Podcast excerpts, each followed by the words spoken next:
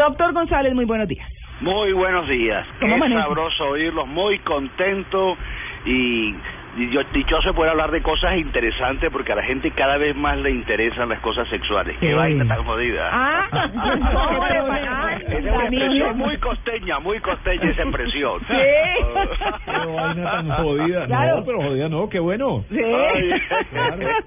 Bueno, No, pero trae problemas, fíjate, ahora Sí. que estamos hablando de estas cosas, el- la semana pasada vi un lío terrible en una pareja. ajá, Ellos tienen una finquita en Tierra Caliente donde tienen una piscinita. ajá. Y el tipo se escapa de Bogotá y se lleva unas amiguitas para la piscinita y Ah. se le da por tomarse fotos. Ah, muy inteligente el hombre. entonces es que para guardar el momento, pero entonces el tipo, fíjate lo que es la vida, ¿no? El tipo se consiguió un eh, email con un nombre falso y entonces iba guardando, él mismo se mandaba las fotos en email y las iba guardando para poder verlas cuando él quería.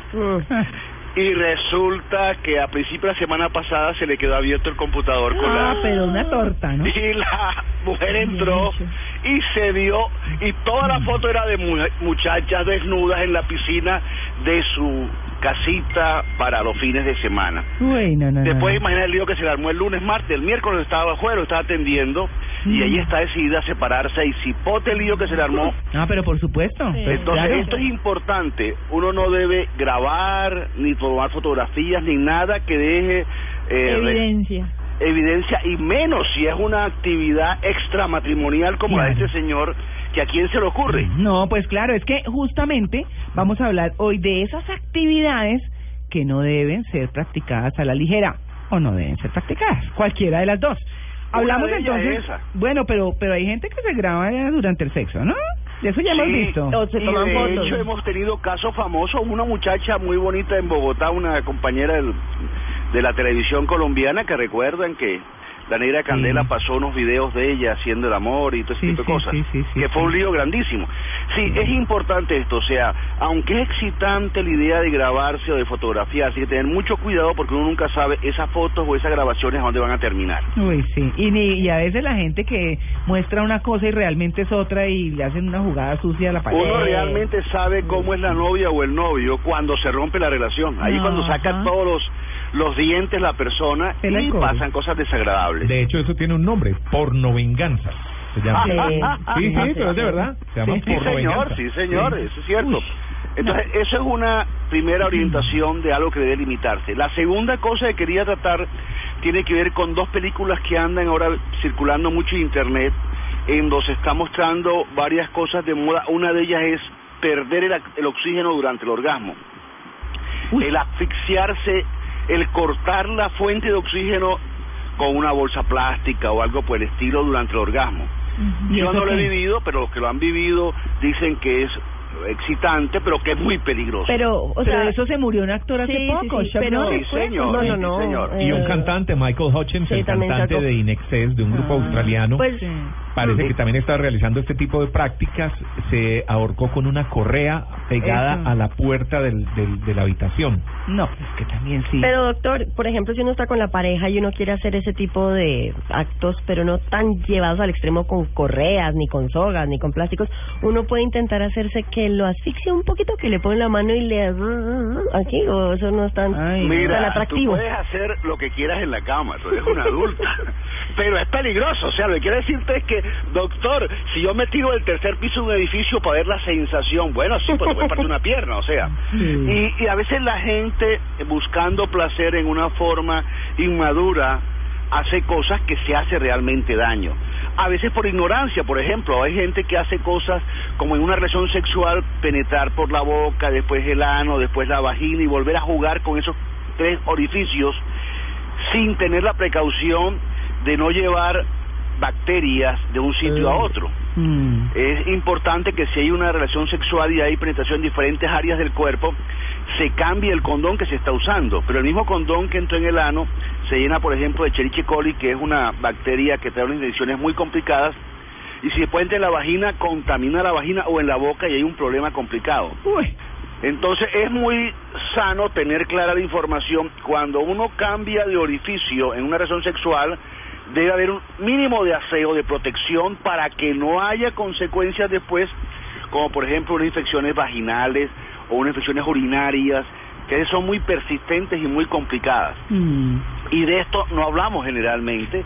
Eh, los adolescentes nunca sus padres les hablan de estas cosas y lo que los adolescentes ven en las películas porno es que ahí se hacen las cosas sin limpiar, sin cambiar, inclusive sin condón muchas veces. Sí.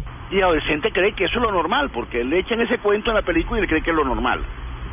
Ah, bueno, ¿para qué? Bueno, pero hay uno que sí me parece un poco artístico, ¿no? A ver. Sexo mientras manejas. ¿Qué?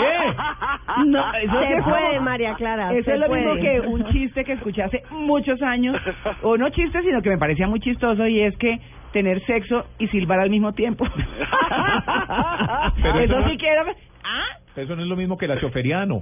Sí, no, no, es lo mismo. No, choferiana. Claro, el que va conduciendo y Mira, la mira, hay una aquí en- Ah. en, la costa hay una carretera que se presta mucho para eso, que es la carretera Barranquilla-Santa Marta. Ajá. que es una No, carretera sí, tiene unas, unas, unos trazos largos, largos, largos, largos. Y así como muchos eh, cartageneros se ufanan de haber hecho el amor en las murallas, y de hecho dicen, el que no ha hecho el amor en las murallas a las 6 de la tarde, 5 de la tarde, está mal. Mm. Hay barranqueros que se mucho eso, de que mientras iba manejando en la carretera de Barranquilla a Santa Marta, y tiene unas, unas rectas larguísimas, en que el carro puede durar casi 10 minutos recto, recto, recto, recto, Uy. se hablaba de eso, pero es peligrosísimo. No, pero- Porque pero- en el momento en que el hombre que va manejando, si está recibiendo sexo oral, eh, el momento en que llega al, al momento de placer, ese carro se puede chocar. Y esa es una carretera donde por ser recta, la gente va Corre mucho. a alta velocidad. Así que también es excitante, pero yo recomiendo drásticamente no haga sexo mientras está manejando. Que se orille. Que se orille. Que se orille. Sí, Así lo grúa. la policía como le pasó a un muchachito hace Ah. poco por aquí en Colombia, ¿recuerdan? Ajá. ajá. Bueno, pues... Ah, yo, ya yo esperando, no, yo ya estaba esperando escuchar el cuento y dije, uy, claro.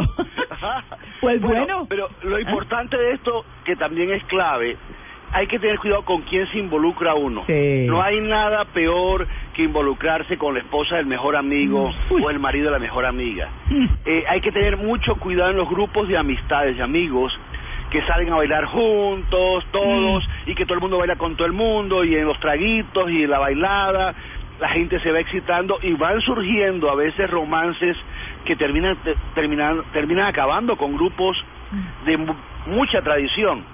Eh, Mm. hace poco vi una pareja que tenían un grupo de amigos desde que estaban en el colegio y eran personas ya de 45, 50 años. Y resulta que en todos esos paseos y esas cosas de las parejas juntos surgió un romance entre uno de una pareja con ella de otra pareja. Y ese romance terminó en una disputa grandísima, Mm. el grupo, todo el mundo odiándose, se rompió el grupo de amistad. Se acabó una unión que tenía muy bonita de unas cinco o seis parejas porque surgió un romance entre miembros de dos de esas parejas. Porque todos contra todos, eso se vuelve un lío. O con todo. Entonces es Sí. importante tener en cuenta de que uno, si está en un grupo de amistades, tener mucho cuidado cómo uno mira a las esposas y a los esposos de los amigos. Esa, esa regla de respeto, de ética, de uno no tocar, no acercarse, no desear la mujer del prójimo es muy importante en la sexualidad y trae muchos problemas también. Bueno, pues ahí está el tema, ¿no? Ojo, eso recomendaban las mamás antes. ¿Qué? Eso recomendaban. Esas salidas en grupo tan frecuentes, ah, eso decían las mamás y, la- razón. las mamás eran sabias, definitivamente. Mira, yo tengo una experiencia interesantísima. Muchas veces en consulta la paciente me dice, mi mamá lo decía, doctor. Mm. Mi mamá lo decía. Hay un caso genial en que la mamá, ya vestida de novia, se puso en la puerta cuando dijo, mijita, no salgas, no te cases. Yo le digo a los invitados lo que sea, pero no te cases. Y me dice la paciente, y yo me casé. Mm. Y tal como me dijo mi mamá, me pasó, me fue como a los perros en misa. Ah, que ver las mamás, las mamás son sabias. Sí. Claro, tenemos nuestro sexto sentido. Sí, señor. Sexto sentido. Sexto y sexto sentido. Bueno, Doc, que tenga un Buenísimo. feliz domingo. Lo mismo, hasta luego.